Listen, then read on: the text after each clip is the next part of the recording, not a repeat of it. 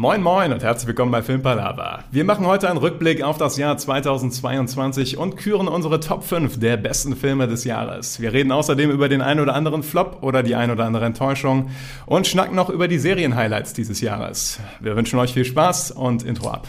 Okay, let's face facts. I know what you're thinking. But it doesn't make any sense. You're safer here than any place else. Now just lock yourself in and keep quiet. Filmpalaver. Ja, wir begrüßen euch ganz herzlich zu unserem kleinen Jahresrückblick auf das Jahr 2022. Der Tobi ist leider kurzfristig erkrankt, deswegen ähm, mache ich jetzt hier als sein hoffentlich halbwegs würdiger Ersatz mal den Aufschlag dieses Mal und begrüße ganz herzlich an meiner Seite den Niklas. Hallo Niklas. Hallo Marcel.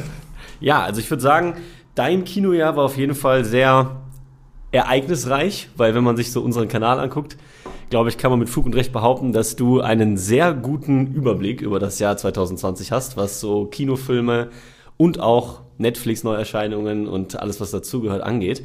Deswegen hätte ich von dir gerne mal eine grobe Gesamtbewertung, nee, gerne auch präzise Gesamtbewertung des Jahres auf einer Skala von 1 bis 10. Wenn du sagen würdest, wie war, wie würdest du das Kinojahr als Ganzes einschätzen? Ah, Ich mag ja keine Skalen, ne? Aber du hast ist übrigens das Jahr 2022. Du hast 2020, Was hab ich gesagt? 2020 gesagt, glaube ich. Ah ja. Oder ich habe nicht genau hingehört. Aber ähm, ganz allgemein gesprochen, erstmal fand ich es eigentlich ein gutes Kinojahr. Ich fand, es gab viele Filme, die ähm, oben mitgespielt haben. Andererseits war kein Film dabei, wo ich sofort wusste, das wird einer meiner neuen Lieblingsfilme. Also sehr viele gute Filme, die sich äh, da oben getummelt haben, aus ganz unterschiedlichen Gründen. Also so technisch hervorragende Filme, aber auch äh, kleine Filme, die was ganz Neues ausprobiert haben oder einfach klassische Filme, die super gut umgesetzt waren. Fand ich, war alles dabei. Ich fand 2022 war wirklich ein sehr solides Jahr. Ähm, Toben, um das direkt reinzubringen, weil der uns so ein paar Infos geschickt hat, sieht das ein bisschen anders. Toben meinte, es war so ein durchwachsenes Jahr, also nicht ganz so einfach und nicht so viele gute Filme dabei. Ähm, ich vermute aber auch, dass Toben so den ein oder anderen guten Film ausgelassen hat von dem, was ich so mitbekommen habe. Und wenn du mich jetzt dazu zwingst, das auf eine Skala zu packen, ähm, ich glaube, ich würde dem Jahr doch schon filmmäßig eine 8 von 10 Punkten geben. Also ich fand das sehr Ja. solide. Das ist wirklich stark. Ah, Vielleicht auch eine 7. Vielleicht auch eine 7. Weil man, es war jetzt nicht so, dass Kracher auf Kracher gefolgt ist. So. Also eine Ja, 7 gut. vielleicht. 7 von 10 Punkten. Wie siehst du das, Marcel? Also ich glaube, ich, aber das liegt auch daran, dass ich auch wahrscheinlich die Sachen vielleicht gar nicht so gesehen habe, wo du jetzt sagst, hey, das waren für mich so Sachen, die es hervorgehoben haben. Ähm, von daher würde ich mich eher Tobi anschließen. Für mich war es auch eher ein durchwachsenes Jahr. Es gab so ein paar Ausreißer und auch ein paar ja sehr große Filmprojekte, ähm, die in den Kinos wieder liefen. Aber ja, so richtig vom Hocker gehauen hat es mich auch nicht. Aber deswegen, ich bin so gespannt auf deine Top 5, weil du wirklich äh, von diesem Jahr, glaube ich, wahrscheinlich von den letzten Jahren so das umfassendste Bild hast, ähm, dass ich echt interessant bin, was in deiner Top 5 ist und ich mir sehr gut vorstellen kann, dass da einige Filme sind, ähm, die ich nicht gesehen habe, die vielleicht auch Tobi nicht gesehen hat. Wir werden es übrigens jetzt so machen, vielleicht kurz zur Erklärung. Ähm, wir haben jeder unsere Top 5 aufgestellt. Die gehen wir gleich von 5 bis 1 nacheinander durch. Also immer erst dreimal die Top 5. Die von Tobi haben wir zugeschickt bekommen. Die werden also auch kurz Erwähnung finden. Und versuchen dann, da kann Tobi dann natürlich- natürlich nicht mehr so viel mitreden, aber vers versuchen dann zu zweit aus den Gesamt-Top 5, die wir dann haben, eine Filmpalava Top 5 zu erstellen. Und das, wird wirklich nicht einfach, Der glaube ich. Plan. Ja, ich glaube auch. Gerade natürlich, wenn dann Filme jeweils nur einmal genannt sind oder so, dann muss Genau. man natürlich schon diskutieren. Ne? Also genau. Deswegen müssen wir vielleicht schauen, dass wir die eigentliche Top 5, dass wir dafür gar nicht so viel Zeit verwenden, damit wir am Ende noch ein bisschen Zeit haben, um Über, über Flops und Serien zu reden. auch über das und auch über die äh, Feinjustierung der Platzierungen, Ach so, ja. um da noch ein bisschen zu feilschen, weil da geht man bestimmt eh noch mal ins Inhaltliche dann ein.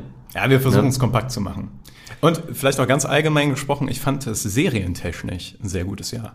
Also äh, da hat sich 2022 ausgezeichnet, auf beiden Seiten, auf Flops und auf Tops tatsächlich. Aber ich fand, äh, waren ein paar Killer-Serien dabei. Aber können wir später dann. Da kommen wir, genau, kommen wir auch noch mit dazu. Möchtest du einfach mal mit deiner 5 starten? Ich starte mal mit meiner 5 und ich habe auf der 5 The Menu. Da ist ein Film mit Anya Taylor-Joy in der Hauptrolle zusammen mit Ralph Fiennes. Und ich fand den Film einfach super. Äh, ich will jetzt nicht jedes Mal eine Inhaltsangabe ähm, geben, aber in einem Satz zusammengefasst. Auf einer abgeschiedenen Insel veranstaltet ein äh, Fünf-Sterne-Koch ein einmaliges Essen. Und sagen wir so, es steckt mehr hinter dieser Einladung, als man am Anfang denkt. Und ich fand The Menu, also einen kleinen Film halt, mit äh, einer Prämisse, einer kleinen Idee und fand den fand einfach fantastisch umgesetzt. Also man kann sogar ein bisschen argumentieren, dass es vorhersehbar ist, was passiert. Und tatsächlich, gerade wo ich diese Zusammenfassung gegeben habe, werden die meisten schon denken, so, okay, ich habe schon eine Ahnung, worauf das irgendwie hinausläuft. Ja. Aber das Fantastische bei The Menu ist zum einen Ralph Fiennes als der Chef, weil Ralph Fiennes einfach fantastisch ist und weil er in dieser Rolle, der verkörpert das irgendwie so, so, so charismatisch. Und ich, also immer wenn er im Frame war, konnte ich die Augen nicht von ihm lassen. und, ähm, und ganz viele kleine Ideen noch da drin, einfach super umgesetzt. Und das ist so ein Beispiel für einen Film, der ist nicht Blockbuster, der ist nicht unendlich kreativ, der ist einfach sehr solide umgesetzt und hat mir sehr viel Spaß gemacht. Ja. Cool, schöner Einstieg. Ich habe ihn tatsächlich nicht gesehen, aber ich habe eure Kritik dazu gesehen. Die habt ihr, glaube ich, nämlich zu zweit gemacht, ne? Ich glaube, das waren äh, Toben und du, wenn ich mich nicht irre. Ich glaube, da irrst du dich. Ich glaube, The Menu habe ich, ich, glaub, The Menu hab ich alleine gemacht. Ich bin mir ah, okay. Na dann. Bin mir aber gerade nicht ganz sicher, aber ich glaube, ich habe es alleine gemacht. Ah, okay. Aber ich habe es auf jeden Fall gesehen und fand auch da, es klang sehr gut. Also es ist auf jeden Fall was, was ich mir auch noch eigentlich noch gerne anschauen würde. Finde ich, klingt spannend. Ich mag Ralph Fiennes auch und Anna Taylor-Joy auch. Also... Wie, spricht man Ralph Fiennes aus oder Ralph Fiennes? Ich, ich sage immer Fien, aber ich weiß nicht, ob das richtig ist. Vielleicht ist es auch Feins. Aber die, dieses IE. Die Kommentare werden uns sagen, ja, wie man es richtig ausspricht. Belehren nach deinem äh, Jennifer Fauxpas, Niklas. ähm, in deiner Kurzkritik zu Witcher Blood Origin, die könnt ihr hier sehen? Hier. da sehen. Ja. Wenn ich nicht ähm, vergesse, das zu verlinken. genau. Ähm, ja. Ähm, sollen wir immer erst unsere beiden und dann kurz Tobi? Ja, würde ich Gut. sagen. Also meine ähm, Nummer 5 ist tatsächlich auch ein kleines Projekt, was nicht blockbustermäßig im Kino lief. Und zwar äh, Beyond the Infinite Two Minutes.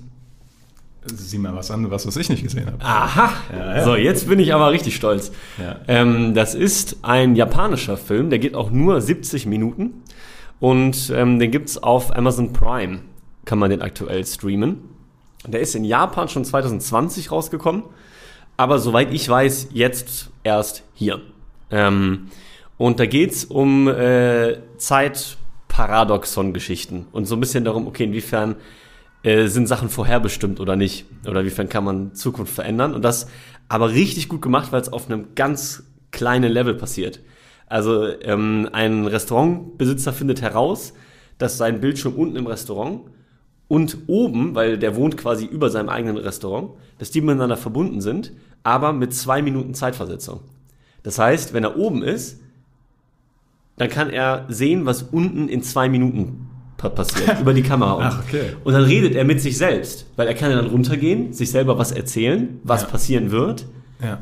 So, und dann kommen immer, immer mehr Leute mit dazu, die das irgendwie mitbekommen und denken, wow, das ist ja mega cool. Und dann geht es halt um Überlegungen wie, okay, erstens, wie kann man das eventuell expandieren, dass man nicht nur diese zwei Minuten hat, weil das ist ja ein kurzes Zeitfenster. Und was bieten sich für Möglichkeiten und das, also einfach interessant, einfach eine coole Idee. Ähm, vor allen Dingen alles nur mit Schnitten, die man nicht sieht. Also im Prinzip sieht das Ganze aus wie ein krasser One-Take. Also clevere Schnitte, was das nochmal viel komplexer macht, weil du ja diese Gespräche miteinander hast. Und dann, also auch gut gemacht. Ähm, ich habe, es ist ein, wie gesagt, ein japanisches Projekt. Ich habe da manchmal mit den schauspielerischen Leistungen ein bisschen, hader ich ein bisschen, weil das manchmal sehr, sehr groß ist. Ähm, aber die Geschichte an sich hat mir einfach gut gefallen. Ich fand die Idee einfach cool und deswegen mein Platz 5. Beyond the Infinite Two Minutes? Genau. Cooler Tipp.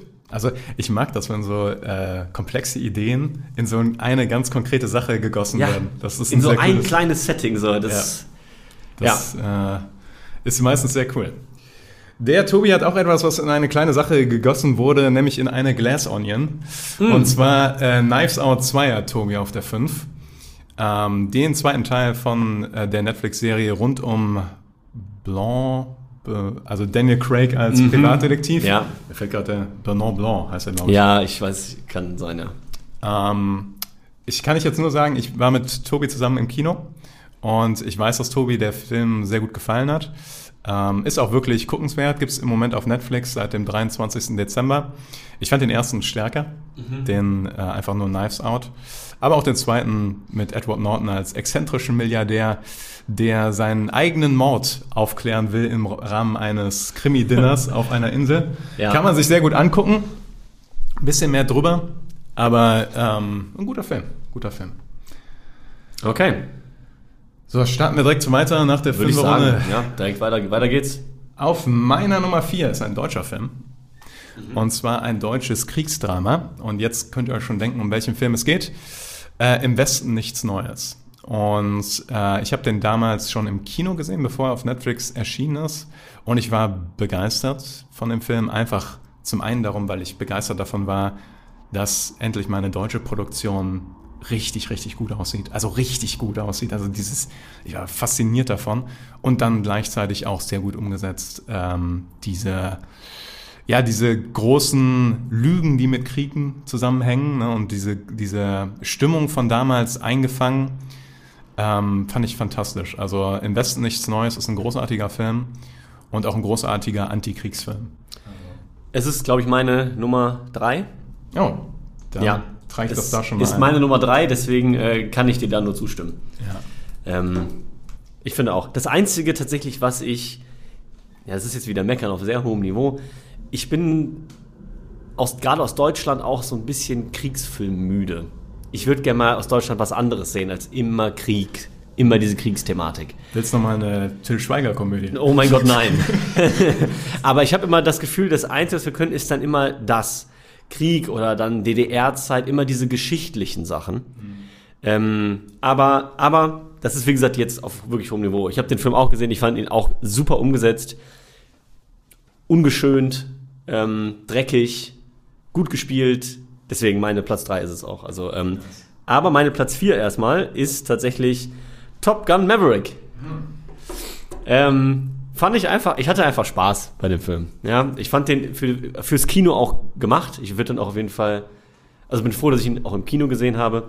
Einfach auch wegen Ton und allem. Das ist ja nicht nur immer Bild, das ist ja manchmal Ton. Natürlich mit den Jets, wenn die da durch diese Canyons äh, fliegen und hat einfach Spaß gemacht. Also, ähm, es ist halt Tom Cruise irgendwie Paraderolle und es funktioniert und ähm, ich hatte Freude an dem Film, fand ihn auch technisch sauber, also ne, dass halt wirklich viel auch in den Jets dann selbst gedreht wird aus den Cockpits heraus und so, finde ich einfach allein deswegen schon bewundernswert und deswegen ist das meine Top 4. Ich finde es auch wieder ein gutes Beispiel für einen Film, der einfach handwerklich fantastisch umgesetzt ist. Es ist auch tatsächlich, obwohl er in meiner Top 5 nicht dabei ist, er war bei meinen Honorable Mentions dabei, es ist der beste Actionfilm des Jahres, finde ich tatsächlich auch. Weil diese letzten 30 Minuten dieser Fight, die sind wirklich Ja. atemberaubend. Ja. Also, ich weiß, da kann ich auch ein bisschen Tobens Meinung mit reinbringen, weil Tobi und ich danach ein bisschen diskutiert haben. Ich war ein bisschen positiver gestimmt zu dem Film, Tobi ein bisschen kritischer, weil er ja auch gesagt hat, dass es halt sehr nostalgisch ist und sehr viele, also es ist halt auch so ein bisschen Schema F und sowas. Ja, und das es. stimmt alles, das stimmt alles, aber ähm, ich kann komplett verstehen, wenn man die Action liebt und die Umsetzung davon, weil das ist richtig gut gemacht. Und ich finde auch, das ist nicht immer was Negatives, weil es Ja. ist ja, es bezieht sich ja auf Top Gun. Es soll ja auch für die Fans diese Nostalgie haben. Und deswegen finde ich, in dem Fall fand ich das nicht, dass es was Negatives ist, sondern damit habe ich mich sozusagen abgefunden, habe gesagt, ja klar, wird es da Referenzen geben und ne, und das ist auch völlig okay. Und wie du sagst, handwerklich fand ich es einfach fantastisch und ja. Und ich muss auch sagen, dass dieser Film hatte nochmal dieses große Kinogefühl, was wir jetzt in den letzten Covid-Jahren so ein bisschen vermisst haben. Weil ich habe den Film auch im vollen Saal geguckt und äh, manche Leute waren wirklich begeistert. Also und äh, du hast wirklich die Stimmung im Raum gefühlt. Und das ist etwas, was heutzutage nicht mehr so häufig ist. Bei Avatar 2 hatte ich das jetzt tatsächlich auch. Aber ähm, das hat Maverick nochmal richtig hervorgehoben tatsächlich. Und ist auch der, einer der Gründe, warum ich sage, das war ein sehr gutes Kinojahr, weil wieder sowas dabei war. Ja, Das ja. war ja. Also äh, Top Gun Maverick auf deiner 4. Ja. Und die Nummer 4 von Toben habe ich gerade schon genannt. Avatar 2. Ähm, Hat es nicht ganz in meine Top 5 geschafft, nur weil er noch so recent ist, also weil er gerade erst rausgekommen ist. Ja. Und obwohl ich ihm viereinhalb Sterne in der Einzelkritik gegeben habe, musste er bei mir immer noch so ein bisschen sacken. So. Und genau das gleiche wie bei Top Gun Maverick, fantastisch umgesetzt, atemberaubende Optik. Und wir haben den ganzen Podcast darüber gemacht, wo wir darüber diskutiert haben. Deswegen ähm, fasse ich mich kurz. Ist ein super Film, kann man sich auf jeden Fall angucken. Technisch ein Meisterwerk, hat es aber nicht in meine Top 5 geschafft. Ja, ich kann noch was dazufügen, ist nämlich auf, bei mir auf Platz zwei, Weil äh, ich auch sagen muss, ich habe das genauso empfunden, wie du gerade gesagt hast. Es war mal wieder ein richtiges Kinoerlebnis. Ja, und es war ein Film, der geht drei Stunden, 15 Minuten und ich war nicht gelangweilt, sondern ich hatte wirklich Spaß, ich war dabei, ich fand die Welt schön. Wir haben, wie gesagt, ausführlich darüber gesprochen, wo die Schwächen auch des Films liegen und die, die gibt es definitiv. Aber für mich war in dem Moment ausschlaggebend, ich würde jetzt, wenn wir sagen, wir gehen heute Abend rein, ich würde nochmal reingehen. So, und das habe ich nicht häufig. Aber einfach, weil ich den Film so optisch ansprechend finde und einfach so schön und teilweise mit Liebe zu Details gemacht, ähm, hat er bei mir sogar Platz zwei verdient. Ich glaube, bei Tobi wäre es auch höher gegangen, wenn die Plotholes nicht so, oder ne, wenn es mehr Fokus noch mit der, mit der Story, da noch mehr Qualität da gewesen wäre. Das ist auch, Kritikpunkt, der, ist auch berechtigt. Aber ähm, ich glaube, Tobi würde mir da, was das optisch und so angeht, auf jeden Fall zustimmen. Und ich glaube, wie gesagt, du hast es ja gerade auch schon gesagt. Nur deswegen hole ich noch mal kurz aus, weil es bei mir sogar auf Platz zwei gelandet ist. Das ist halt so die Sache. Ne? Das äh, finde ich auch cool, dass halt ein Film dabei ist, der Special Effect mäßig Ja. ohne Zweifel der beste Film des Jahres ist. Ich finde, da kann man auch nicht drüber diskutieren. Ich habe den Film gesehen im Kino und ich war einfach nur, ich war flabbergastet, dass das möglich ist. allein. und, so, und obwohl man mit einer Erwartungshaltung in den Film reingeht, dass der muss gut aussehen. Und dann sieht der fantastisch aus. Ja. So, und äh, deswegen ist schon gut, dass wir den auch dabei haben. Gut, Top 3. Top 3. Die Bronzemedaille geht bei mir auch an einen Film mit super coolen Special Effects, aber ein bisschen anders geartet. Guillermo del Toros Pinocchio. Ah. Den hast du noch nicht gesehen? Nee, ich hatte, ich hatte ihn schon ein paar Mal auf der Startseite und wir hatten noch ein paar Mal überlegt, aber ich habe ihn noch nicht gesehen. Aber Der ist fantastisch. Ja? Der ist wirklich, wirklich fantastisch. Und was den noch fantastischer macht, ist, dass dieses Jahr ja zwei andere Pinocchio rausgekommen sind. Von Disney einer und einer von Lionsgate, glaube ich. Beide lieblos, beide grauenhaft zum, also man hat nicht mal Lust, die anzugucken. Und dieser Guillermo del Toro Pinocchio, der ist halt finster, super finster. Also der hat ähm, richtig erwachsene Themen, richtig es ist ein richtig, ja, vielschichtiger Film, wo viel bei Kindern drüber, über den Kopf hinweggeht. Denn äh, Mussolini ist da ein Thema drin und äh, Hinrichtungen kommen darin vor, ja, also äh, Spoiler-Alarm. Ähm, aber eine Stelle will ich nur rausnehmen, äh, da wird Pinocchio hingerichtet dafür, dass er sich über Mussolini lustig macht. Und das in einem Kinderfilm. Also das ist schon, aber ich, die Stop-Motion-Technik ist einfach, da steckt so viel Liebe drin. Das ist so ein super cooler Film und auch so ein einzigartiger Film. Du hast so richtig das Gefühl, da sind Jahre von Guillermo del Toros Leben reingeflossen. In diesen, der, hat, der hat sich über alles genau Gedanken gemacht, auch wie Pinocchio selber aussieht. Überhaupt nichts standardmäßig, sondern wie so eine creepy Vogelscheuche, aber trotzdem noch liebevoll. Also ich war ganz begeistert von dem Film. cool. Und es sind Gesangspassagen da drin, was mich manchmal stört bei Filmen. Bei dem Film überhaupt nicht. Ciao Papa heißt ein Lied, höre ich mir jetzt noch manchmal bei YouTube an. Ganz fantastisch. Also, Ja, den muss ich mir auf jeden Fall noch anschauen. Wie ja, gesagt, ist es auch auf Netflix, Leute. Also es gibt wenig Hürden, den zu gucken. Außer die Hürde, dass es halt ein Film ist, der seine Ecken und Kanten hat, so, aber super cooler Film. Ja. Ja, den finde ich, finde ich super. Äh, hätte ich nicht erwartet, muss ich sagen. Ey, hat niemand erwartet. Deshalb, Und ich, ich befürchte auch, dass der ein bisschen untergegangen ist. Tatsächlich. Also auch Netflix marketingtechnisch. Das hat der Film nicht verdient, weil der Film ist Netflix-technisch der beste des Jahres. Also. ja, also, jetzt, also jetzt muss ich wirklich gucken. Jetzt hast du mich auf jeden Fall. Cool. Nee, sehr schön. Meine Top 3 hatten wir schon. Im Westen nichts Neues. stimmt. Genau. Was hat der Tobi denn noch beizutragen? Tobi hat auch sich gedacht, finster ist immer gut. Und was war so der finsterste Film des Jahres? Und was war so eine Mischung aus Detektivstory und Sieben? Ja, okay. Und Tobi hat The Batman genommen. Und ich muss sagen, das kann ich gut nachvollziehen. Ich fand den auch sehr stark. auch mit seinen Schwächen. Wir haben darüber diskutiert, auch in einem ganzen Podcast, glaube ich. Ja, ne? ja. Aber Tobi hat auf der 3 The Batman mit ähm, Robert Pattinson in der Hauptrolle. Und ich muss auch sagen, also ich fand den stark. Zu lang fand ich ihn. Ich fand, sie haben einen Fehler gemacht mit dem Antagonisten im letzten Drittel. Aber Ja. das haben wir alles zerkaut in dem Podcast, könnt ihr euch gerne intensiv anhören. Auf jeden Fall. Ja, deswegen ist bei mir halt bei Honorable Mentions, aber hat es auch bei mir nicht in die Top 5 geschafft, weil ich auch, glaube ich, von uns dreien tendenziell am wenigsten begeistert war.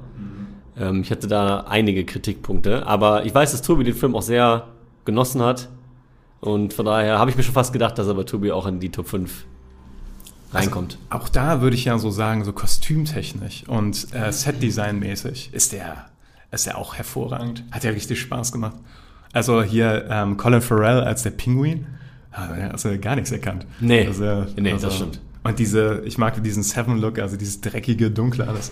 Das mochte ich auch alles. Deswegen, ich, hab, ich kann ganz viele Gründe nachvollziehen, warum der in diese Top 5 reingehört. Ich glaube, der ist im Moment bei Wow TV zu sehen. Ich muss mal reingucken, Ah, gucke ich okay. mir vielleicht nochmal an. Aber gut, So, es wird Ähm, langsam spannend. Top 2, richtig? Top 2. Ich habe jetzt noch einen Film, den, glaube ich, keiner von euch in der Top 5 hat. Ähm, nämlich einen Film von Robert Eggers, The Northman. Ah, The Northman, relativ Anfang des Jahres gewesen. Und ähm, ist ein, also ich mag Robert Eggers einfach schon von The Lighthouse.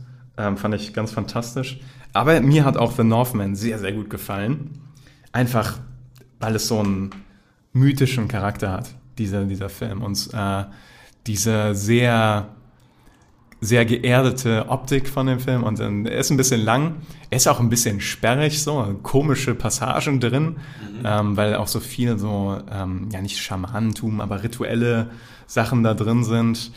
Ähm, aber ich fand äh, The Northman super. Ah, Ich fand den richtig brutal. Eine Gewalt an sich. Hab ihn noch zweimal gesehen. Aber ich weiß auch, dass Toben berechtigte Kritikpunkte an dem Film hatte. Nämlich, der ist ein bisschen komisch hier und da. Ja. Und wenn man nicht so damit connecten kann, kann ich sehr gut verstehen, dass es nicht so der perfekte Film für jeden ist.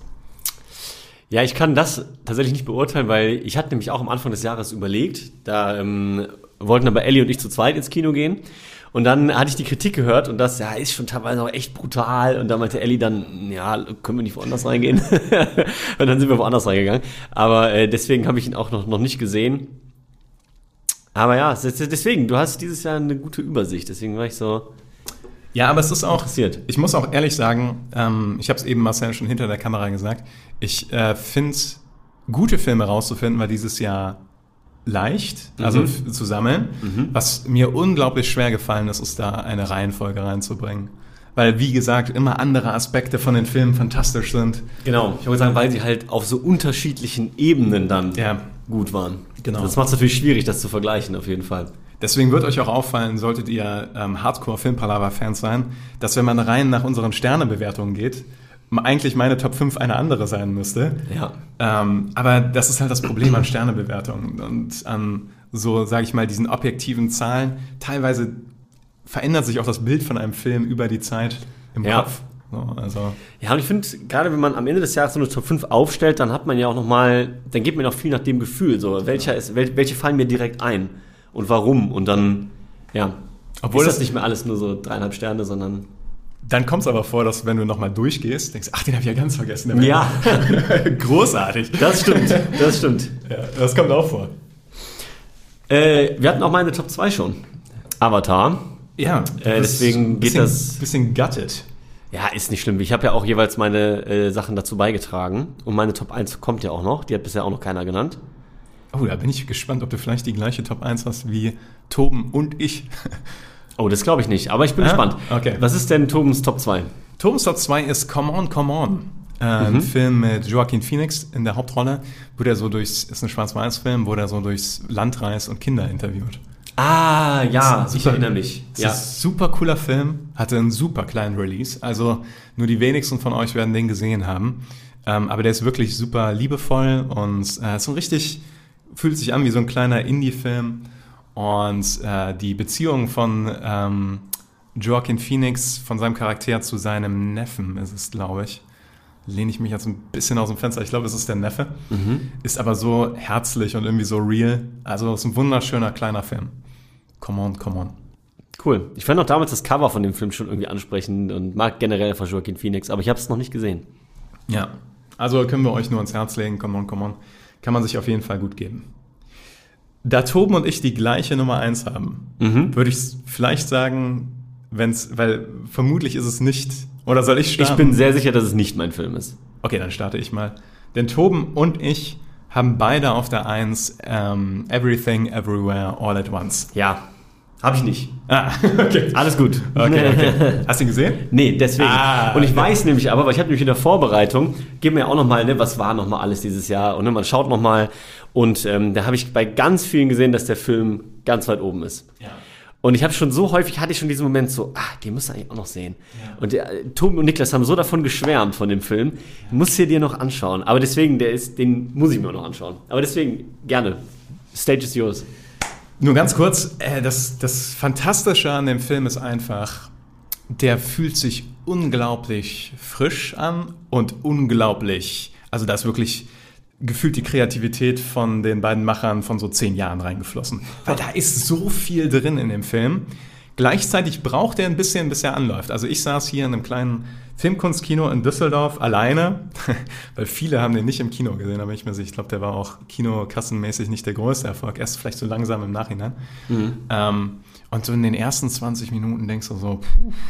also ist halt, das Setup ist halt sehr, ist halt eine kleine, ähm, kleine Familie, die einen Waschsalon betreibt und sowas und die Mutter muss sich halt durch den Alltag kämpfen und so weiter und ich so, hui, hui, hui. Also okay. Ja. Aber dann, wenn der Film so richtig aufdreht, da ist da so viel kreative Kraft drin und so viel, da sind Momente drin, ich musste mir den Bauch halten vor Lachen, weil das so absurd war, so skurril. Und so ein Film kickt dann nochmal ganz anders, wenn du was das überhaupt nicht erwartet hast. Und äh, fantastischer Film. Und hat auch sehr viel Sp äh, Spaß gemacht, dazu die Kurzkritik zu machen. Also Everything, Everywhere, All at Once. Man braucht ein bisschen reinzukommen, aber dann ist es wirklich ein Erlebnis, den Film zu gucken. Ich glaube das. Ich glaube vor, vor allen Dingen natürlich nochmal, wenn man eben noch nicht schon vorher so viel gehört hat. Ist natürlich dann nochmal, ne, wenn man so ohne Erwartungshaltung reingeht und dann kommt so. Aber wenn er bei euch beiden auf Top 1 ist, dann wird er auch, selbst wenn man die Erwartungshaltung hat, trotzdem auch mit Sicherheit äh, sehr, sehr viel hergeben. Ähm, ich habe einen Film, den ihr beide wahrscheinlich immer noch nicht gesehen habt, auf meiner 1. Ich habe eine Vermutung, aber Dann sag mal. Ich vermute Drive My Car. Korrekt. Meine Top 1 ist äh, Drive My Car. Ja, auch, ich habe zweimal japanische Filme in meiner Top, Top 5, auch irgendwie außergewöhnlich. Ähm, witzigerweise ist der Regisseur von Infinite Beyond Two Minutes ist Yamaguchi und von äh, Drive My Car ist es Hamaguchi. Auseinanderhalten. Ähm, ich habe da auch eine Kurzkritik zu gemacht ähm, im Frühjahr und nur noch mal ganz kurz. Ähm, ich fand den Film einfach schauspielerisch genial. Ich habe die Story fand ich einfach super und das ist auch ein drei Stunden Film. Also auch wirklich und das ist kein Avatar, oh Action und hier und Bild und CGI, sondern da geht's rein um die Charaktere drei Stunden lang. Und auch da war ich nicht gelangweilt, sondern war echt dabei und ja, habe es einfach genossen. Da war viel ah, subtiles Gespräche zwischen den Charakteren. Also ja, ich habe den Film einfach echt gefeiert im Kino. Ich hatte auch bei meiner Kritik so gut wie keine Kritikpunkte, weil es für mich so ein rundes Ding war. Ähm, deswegen ist das meine Platz 1. Mein Platz 1. Nice. Also ich hatte es genauso wie du bei Everything, Everywhere, All at Once. Ich habe sogar irgendwann, als du die Kritik gemacht hast, habe ich gedacht, ja, okay, den muss er auf jeden Fall sehen. Aber dann lief ich in das Problem, dass der Film halt nur einmal die Woche lief, um 22 Uhr abends. Und ähm, ich weiß, das war, glaube ich, mittwochs oder sowas. Und ich weiß, ich dachte, nee, jetzt drei Stunden ist tatsächlich nicht drin. Ich bereue es aber ein bisschen. Ich werde den auf jeden Fall noch nachholen. Ja, lohnt Also- sich. Ja, es ist, ist tatsächlich, ähm, es ist bei dem Film hatte ich so das typische Phänomen, ich weiß, dass sich das lohnen wird, da Mhm. reinzugehen. Ja, ich ja. weiß einfach, Ja. dass ich das nicht bereuen werde, aber ich konnte diesen Schweinehund nicht überwinden in der Situation. Also Verstehe ich. deswegen werde ich den irgendwann im Streaming nochmal nachholen. Verstehe ich. Dazu äh, kurzer Fun Fact. Vermutlich, wenn wir gleich die Zeit noch haben, dann schauen wir uns gleich den Film RRR oder RRR noch an, wo man auch nämlich diesen Schweinehund überwinden muss. Schaue ich mir jetzt drei Stunden indischen Bollywood, Hollywood, wer weiß, Action. Actionfilm an. Auch der innere Schweinehund. Man denkt sich, ja, es interessiert schon, aber dieses Drei-Stunden-Commitment. Ja. Wir haben es uns vorgenommen. Fest Wir haben vorgenommen. es uns fest vorgenommen, gleich zu schauen. Also, Ja. da kommt vielleicht dann noch Nachtrag in den Kommentaren. Auf Platz 1. Sensationell. Ja, auch Phänomen gewesen, so ein bisschen, ne? Ja. Weil, also es ist ja selten, dass irgendwie was aus dem Bollywood oder aus Indien generell so vielleicht noch, ähm, hier, wie heißt er, der ähm, mit dem Wer wird Millionär spielt? Ähm, ah, wieso fällt mir ähm, Million, nee, Slumdog Millionär. Slumdog Millionär, genau. Der noch. Aber sonst ist es ja selten tatsächlich. Ähm, Ja, deswegen ist schon interessant, da mal reinzugucken. Ja, auch wie gesagt vom Marketing her. Ich habe das Gefühl, dass die oft dann zufrieden sind, wenn es den, ich meine, der indische Markt ist auch groß genug, ähm, dass die oft zufrieden sind, dass es dann da funktioniert und gar nicht so den Übergang so in die westliche Kinowelt suchen. Aber in dem Fall, Hat man nicht im Filmquiz die Sache, dass der indische Filmmarkt mittlerweile der zweitgrößte ist oder sowas? ja, Also das Ja, ja. Schon, der ist schon gewaltig. Aber gut, jetzt haben wir unsere Top 5s. Jetzt So. geht es darum, die Filmpalava Top 5 aufzustellen. vielleicht ist es sogar tatsächlich am einfachsten von 1 nach 5. Ist für die ich Spannungskurve nicht so. Äh, aber, aber ich meine, Genau. Weil ich glaube nämlich, also ich würde erstmal Everywhere, Everything Everywhere All at Once tatsächlich auf die Eins setzen. Wenn ihr das beide sagt und ich den Film nicht gesehen habe, dann würde ich sagen, hat er das verdient, auf der Eins zu sein. So. Das war schon mal leicht. ich würde dir sogar die 2 geben mit Drive My Car. Allein dadurch, dass es deine Nummer 1 war quasi, ist Ja. es irgendwie fair, dass der dann auf der 2 kommt. ja, wie gesagt, da könnt ihr jetzt natürlich wenig mitreden, aber ich, also wie ich euren Filmgeschmack einschätze, Ja, aber ich vertraue dir. Also wenn und äh, ist ja, wenn wir beide unseren Pick quasi auf der 1 haben, ist nur fair. Sage ich nicht nein. Also ich finde, er hat Platz 2 da auch durchaus verdient. Und jetzt könnte man ein bisschen gucken, wo sind denn Doppeltnennungen noch oder ne? Ich glaube, da haben wir Avatar im Rennen, da haben wir im Westen nichts Neues im Rennen. Aber sonst keine Doppelmeldung tatsächlich. Nee? Nee, also wir haben nur, ähm, wir haben keinen Film, den alle drei genannt haben. Das ist auch faszinierend. Das ist wirklich faszinierend. Wir haben zweimal Avatar und zweimal im Westen nichts Neues. Mhm. Und dann sehr viel Kram halt noch. Also sehr viele kleine Filme noch. Ähm, und da, also wir haben im Westen nichts Neues, bei dir auf der 3, bei mir auf der 4. ja. Ähm, und da würde ich ja schon sagen, dass der dann auf jeden Fall noch irgendwie rein muss. Ich würde den, auch wenn ich glaube, Avatar habe ich glaube ich auf der 2 und Toben auf der 4, kann das sein? Ist also theoretisch punktemäßig drüber, aber ich finde dafür, dass ein deutscher Film nochmal diesen Impact hat und ein deutscher Film auch jetzt bei den, der ist auch bei den Oscars mit im Rennen, ähm, kann man den auch ruhig mal ein bisschen noch mehr emporheben. Und da würde ich tendenziell sogar ihm den dritten Platz geben, einfach, ja, aus genannten Gründen. Ja, kann ich. Ja, das, das, Ja. ist, das ist fair, denke ich. Also jetzt gar nicht, weil ich sagen würde, Avatar hat es verdient, da drunter zu sein, aber ähm, wie du schon sagst, ist halt schwierig abzuwägen. Ne? Das ist natürlich ein komplett anderer Film als Avatar 2 und die haben Ja. beide natürlich total ihre, Aber dann Avatar 2 auf die 4, ne? würde ich dann schon sagen, ja. Und dann, jetzt kommt, die, jetzt kommt eigentlich das Schwierigste. Jetzt, jetzt kommt das Schwierigste, ja. Nämlich, was kommt da jetzt noch auf Platz 5 von den einzelnen Sachen? Was ist denn noch sehr weit oben gewesen, was nur einmal genannt wurde? Da hattest du, Also, wir haben sehr weit oben The Northman, der nur einmal genannt wurde. Come On, Come On, der nur einmal genannt wurde. Pinocchio, der nur einmal genannt wurde. Und The Batman, der nur einmal genannt wurde. Würde ich sagen. Wir haben auch noch Knives Out 2, The Menu und Beyond äh, The Infinite Two Minutes. ja, Und auch noch Top Gun Maverick. ja, Aber ich hätte jetzt gerne noch einen kleinen Film. irgendwie. Ja, vor, vor allen Dingen, weil Top Gun Maverick habt ihr beide gesehen, ist bei euch beiden nicht in der Top 5. Ähm, gut. Aber äh, ist halt auch wieder so, ne? Jetzt werden Leute schreien, Top Gun Maverick war so fantastisch. ja, ne, Ist ein fantastischer Film. ja, er. aber muss gut. ich ja irgendwie, ne? Alles aber gut. deswegen würde ich auch Batman nicht reinnehmen, weil den haben wir auch alle drei gesehen und ist auch nur bei einer Top 5. Das heißt, ich würde eher einen der Filme sagen, die jetzt nicht alle gesehen haben und die trotzdem eine sehr hohe Wertung eingenommen haben. Das Verrückte ist, gerade in meinem Kopf, ich habe The Northman auf zwei, Pinocchio auf drei. Ja. Ich würde fast härter für Pinocchio kämpfen als für The Northman. gerade, aber das Problem ist, da kommt ein bisschen zum Tragen, dass Pinocchio aus diesem Monat ist und The Northman, glaube ich, aus Februar oder Ja. sowas. Ja. Deswegen. Aber Also, ich kann das natürlich da jetzt wenig beurteilen, weil ich natürlich die drei Come on, Come on von Pinocchio und ähm, Northman nicht gesehen habe. Aber wenn ich jetzt mal Tobis Bewertung mit einbeziehe und du sagst, Tobi fand den Film schon ein bisschen hakelig, würde ich zum Beispiel Northman jetzt auch nicht unbedingt nehmen. sondern würde tendenziell bei Pinocchio oder Come On, Come On. Du hast Come On, Come On auch gesehen gehabt, ne? Und jetzt, müsst, jetzt hätte ich tatsächlich gesagt, dass du entscheiden darfst, weil du beide gesehen hast, welchen du da höher setzen würdest. Ob Pinocchio oder Come On, Come On. Ihr habt alle gehört, dass ich Pinocchio liebe, deswegen ist es mir im Wesentlichen, würde ich dem Toben dann die 5 Ja, geben, weil er das auf dem zweiten Platz hat und Come On, Come On ist ein toller Film. Dann machen wir das doch so.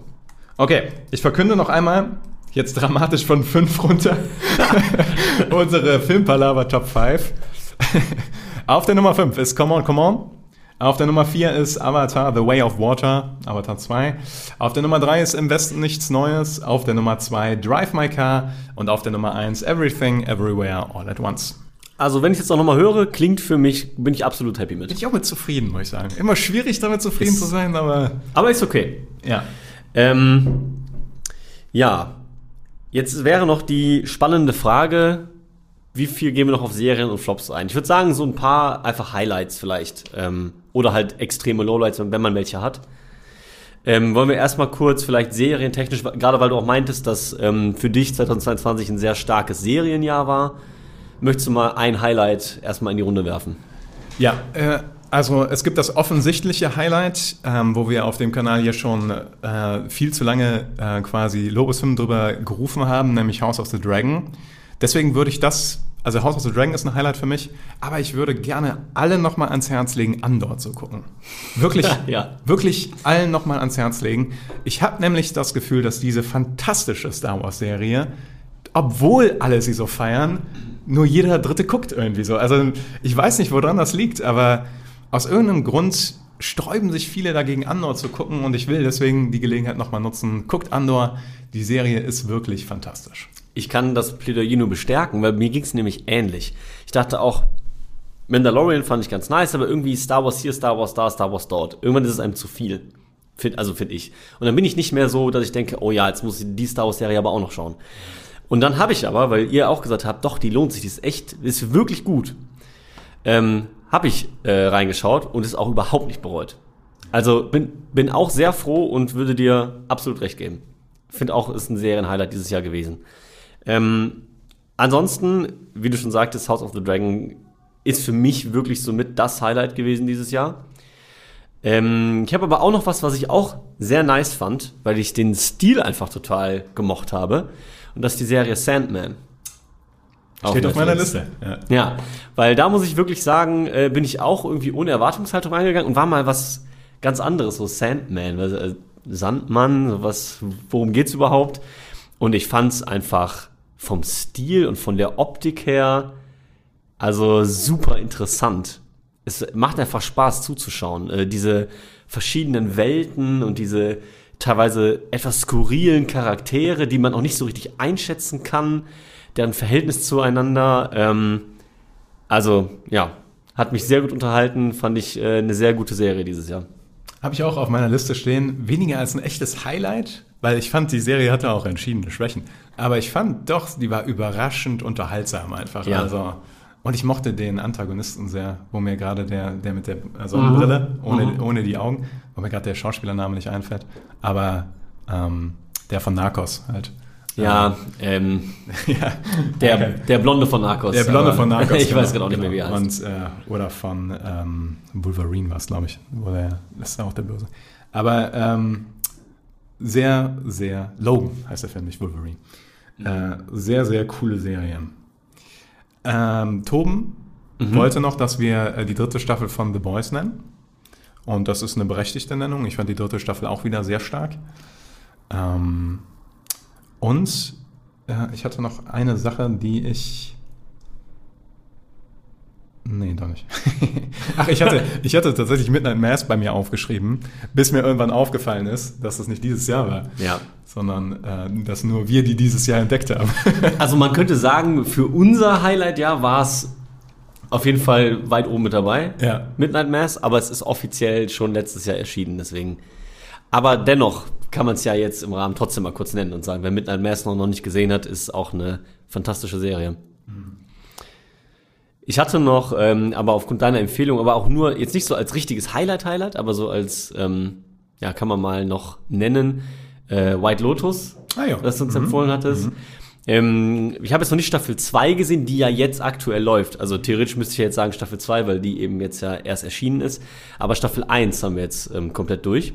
Und es ist einfach, ich kann dir nicht mal genau sagen, warum die Serie einen hookt, aber sie hookt einen. Also, Ich, ich, tatsächlich habe ich überlegt, ob ich zur zweiten Staffel eine Kritik mache. ja. Äh, zum einen hat es da nicht in meinen Zeitplan gepasst, aber zum anderen ist mir auch aufgefallen, dass es mir unglaublich schwer fällt, festzumachen, warum. Ist dein Stuhl gerade Mein Stuhl hat sich gerade verabschiedet. Eine Ewigkeit später. White Lotus, es ist einfach schwierig, Äh, da genau zu benennen, ähm, warum sie in, einen in den Band zieht. Weil gefühlt so viel passiert gar nicht, aber auch da, es sind irgendwie die Charaktere, die sind teilweise so kantig und dann ist Aber es. fast keine Person, die man mag irgendwie, ne? Nee, es ist Das, alles äh, so. Alles so ein bisschen weird. Was ich total gerne mochte, war ähm, das Intro-Theme. Ja. Wirklich? Ja. Haben, haben sie leider am zweiten geändert ein bisschen. Ja, genau, aber sie haben trotzdem äh, die, ähm, wie heißt es denn? Das Leitmotiv Ja. haben sie übernommen. Ja. So. Aber Elektrobeats runtergepackt dann. aber- ja, genau, aber es hat dann auch einen anderen Touch, weil es ja dann woanders auch spielt und ne, aber irgendwie, ja. Ich wollte es einfach nochmal mit benennen, weil ich fand es einen guten Tipp von dir. Äh, kann man auf Wow gucken. Ja.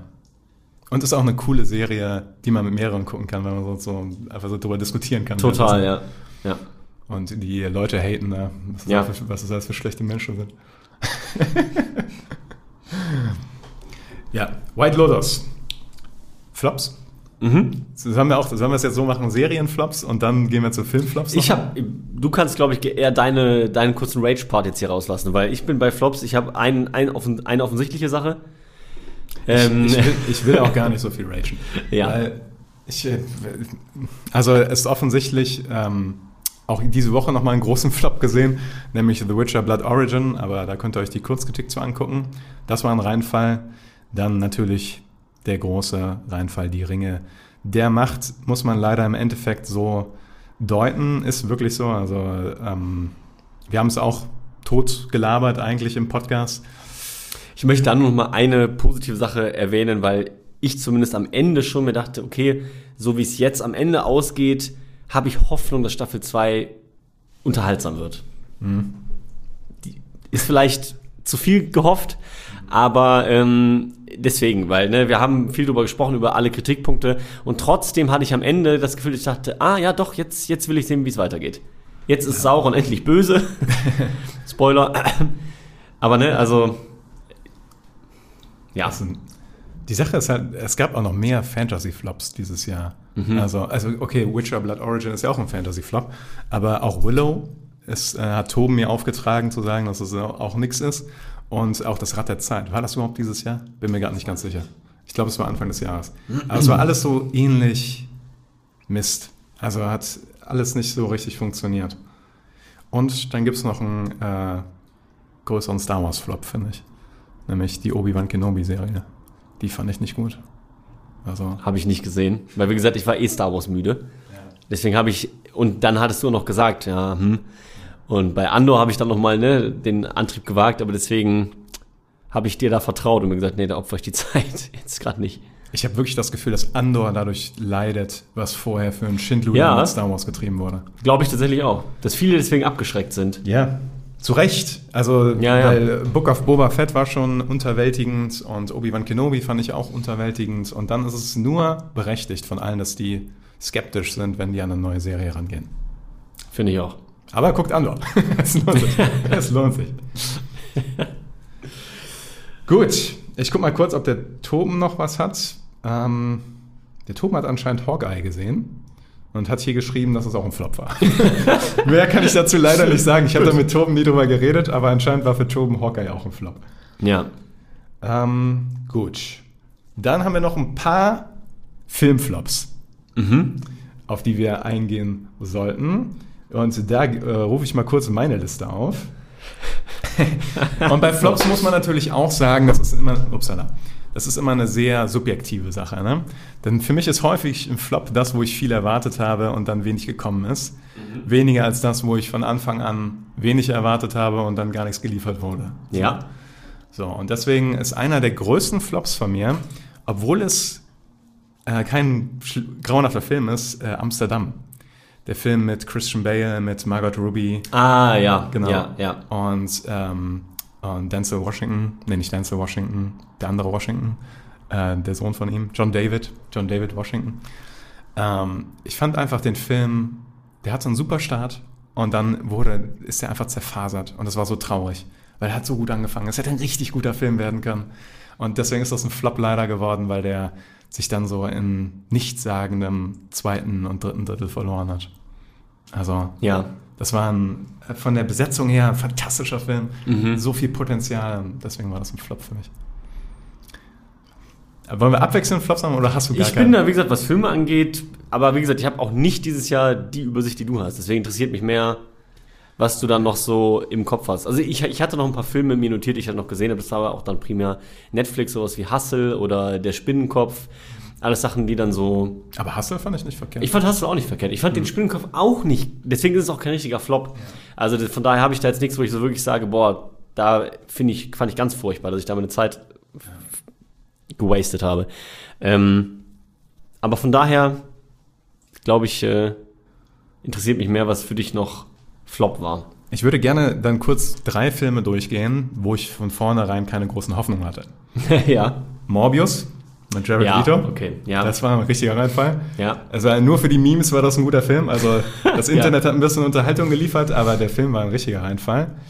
Ähm, Ambulance fand ich schwierig. Finde ich deswegen besonders traurig, weil war nämlich letztes Jahr bei der Jahresvorschau bei mir ein Film, wo ich gesagt habe, da freue ich mich drauf, weil ich habe einfach Bock auf Jake Gyllenhaal und ne. Ähm, und ich habe ihn mir dann nicht mal angeguckt. Weil, Wegen mir. ja, ungelogen. Weil alles, was ich gehört habe, war genau das, was ich alles furchtbar finde. Wackelkamera, ja, Storyline an den, Bahn, an den Haaren herbeigezogen, schlechte Dialoge und die Action, wo du nix sehen kannst. Irgendwelche Aufnahmen, die dann äh, sch sch- geschnitten werden und überhaupt nicht mehr zur Aufnahme davor passen. Also auch da Logikfehler, Stringenzfehler. Und da habe ich mir gesagt, nee, das tue ich mir nie an. Ja, gute, gute Entscheidung. Meiner Meinung nach, es gibt Leute da draußen, die Ambulance mochten. Ihr, ihr könnt uns übrigens gerne jeweils in die... Leute. Irgendwo da draußen, irgendwo unter euch werden Leute dabei sein, die Ambulance ganz okay fanden. Ähm, vielleicht auch nicht. äh, ähm, den dritten Film habe ich versprochen, ähm, Moonfall. Moonfall war auch Trash, also ähm, war ein, ein Flop. Aber ich muss sagen, ich hatte während dem Film dann irgendwann trotzdem Unterhaltung. Also ich habe ich hab in der Kurzkritik ist auch gesagt, ich habe es irgendwann geschafft, den Schalter auf komplett Trash umzuschalten. Ähm, und dann hat der Film irgendwie doch funktioniert. Aber dafür, dass es ein Emmerich-Film war, war das schon ein Flop. Also, Okay. Das war schon. Da frage ich mich immer, aber hast du umgeschaltet, weil es auch dann gewollt trashig war oder weil es halt Trash war und du dann irgendwann gesagt hast, okay, ich mache mich jetzt einfach drüber lustig? Ich bin mir bis heute nicht sicher, ob der Emmerich wirklich das, dem das bewusst war, dass er Trash produziert, weil ich glaube es eigentlich nicht. Ich glaube, Ja. der dachte, das ist geil. Aber ich habe ja die Wahl als Zuschauer. Das ist Ja. in diesem Moment, ich kann ja aus dem Erlebnis das Beste machen. Selbstverständlich, ja. Und das war meine Herangehensweise, weil nach einer Stunde im Film wusste ich ja, also entweder kann ich jetzt hier noch eine Stunde leiden oder ich kann eine Stunde Spaß haben, weil es Trash ist. Das gelingt mir nicht immer. Und, Ja, und manche ja. Filme tanzen so auf der Linie, dass es einfach nur langweilig ist und äh, gleichzeitig schmerzhaft. Aber bei Moonfall, wenn man einmal so den Trash-Schalter reingedrückt hat, kann man richtig Spaß haben mit dem Film. also, der, Ja? ist schon, der ist schon richtig, ich, ich, richtig dumm. also, und währenddessen noch so gewollt imposant. Mhm. Gut. Ähm, ein großer Film, der auch als Flop gewertet werden muss, ist Jurassic World 3. Den müssen wir nicht lange drüber reden. Nee. Also das war auch ein richtiger Einfall, der Film. Richtig nochmal aus dem Franchise das Geld rausgepresst, Ja, genau alle das. Figuren unnötigerweise nochmal zusammengeführt, dann auch noch das Hauptmerkmal auf die Heuschrecken gelegt und nicht auf die Dinos. Also ich weiß nicht, was man alles falsch machen konnte. Und dennoch ist es einer der erfolgreichsten Filme des Jahres. Das ist das eigentlich Traurige.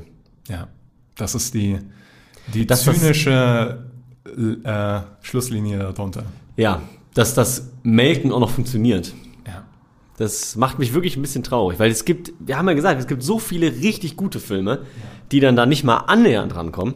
Aber ja, da wird einfach das Franchise wirklich zu Tode geritten. Auf jeden Fall, auf jeden Fall. Und letzte von meinen Flop-Menschen ist äh, Lightyear. Ähm, Mm. Habe ich auch viel erwartet, eigentlich, weil äh, es ist sogar ein Pixar-Film Ja. ähm, und nicht nur ein Disney-Film. Und ähm, ich fand ihn einfach unterwältigend. Also einfach, er hat mich nicht so abgeholt, wie andere Pixar-Filme das gemacht haben. Deswegen fand ich ihn, ich würde sogar so weit gehen und den fast einen schlechten Film nennen. Obwohl es nicht kein grauenhafter Film ist, aber ich fand den schon unterwältigend. Okay. Alright. Ich gucke ich guck genau. ganz kurz, ob Toben noch, noch, Noch irgendwas- noch irgendwas zu meckern hatte. Ganz äh, Prägnantes hatte. Oh ja. oh. Fantastische Tierwesen 3. Ah, mhm. Er hatte recht. Also, Ja. wir waren in unserer, ich habe mir die Kurzkritik letztens nochmal angeguckt, wir waren Ja. erstaunlich glimpflich, tatsächlich. Mild. Mild, ja. Also, aber jetzt, wo das so ein bisschen gewachsen ist, war schon ein grauenhafter Film. So. Also, Ja, okay. das, äh, der hat nicht funktioniert. Auch da, ne? Franchises, die totgeritten werden. Tobi hat hier Uncharted noch, kann ich auch sogar verstehen. Mhm. Habe ich nicht als Riesenflop empfunden, sondern einfach als nichtssagenden Actionfilm Ja. irgendwie. Hat mich auch allein im Trailer schon nicht gecatcht. Was ich ganz cool fand, dass im Trailer, es waren halt Original-Szenen aus den Spielen. Also die kannte man dann Ja. aus den Spielen Diese schon. Er die da, ja, ja, genau, die ja. Kisten und er hängt an den Kisten. Aber ja, Ja. Und Tobi hat noch äh, Black Adam nicht gefallen. Kann ich Mhm. auch unterschreiben. Also ich fand Black Adam auch sehr schwach. Also und sehr generisch und tatsächlich wurde Black Adam 2 auch eingestellt für die Leute, die Ah. darauf gehofft haben. Black Adam 2 wird es nicht geben, aber es gibt ja generell sehr viel bei DC, gerade sehr viel Veränderung. Deswegen, weil James Gunn jetzt alles übernommen hat und Ja, das, ja. deswegen ist Henry Cavill auch nicht mehr Superman. ja, ja, ja, das, ja. Gut, ich würde jetzt noch in zwei Minuten ein paar Filme runterrattern als Honorable Mentions, nur damit wir sie drin haben. Gerne, mach das. Ähm, zuerst Licorice Pizza. Äh, hatten wir noch nicht genannt. Das ist auch ein wunderbarer Film. Nope. Haben wir nicht drüber geredet. Ist Stimmt. Ein, ist ein toller Film. Stimmt. Ja, ja. Und ich hatte ein sehr cooles Kinoerlebnis, weil man die ganze Zeit nach oben guckt. So, Fanden, ja.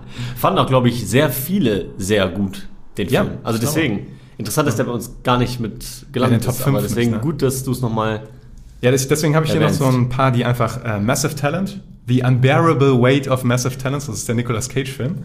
Ah, ja. Also selbstreferenzieller. Fand ich auch lustig. Also hat mir auch Spaß gemacht.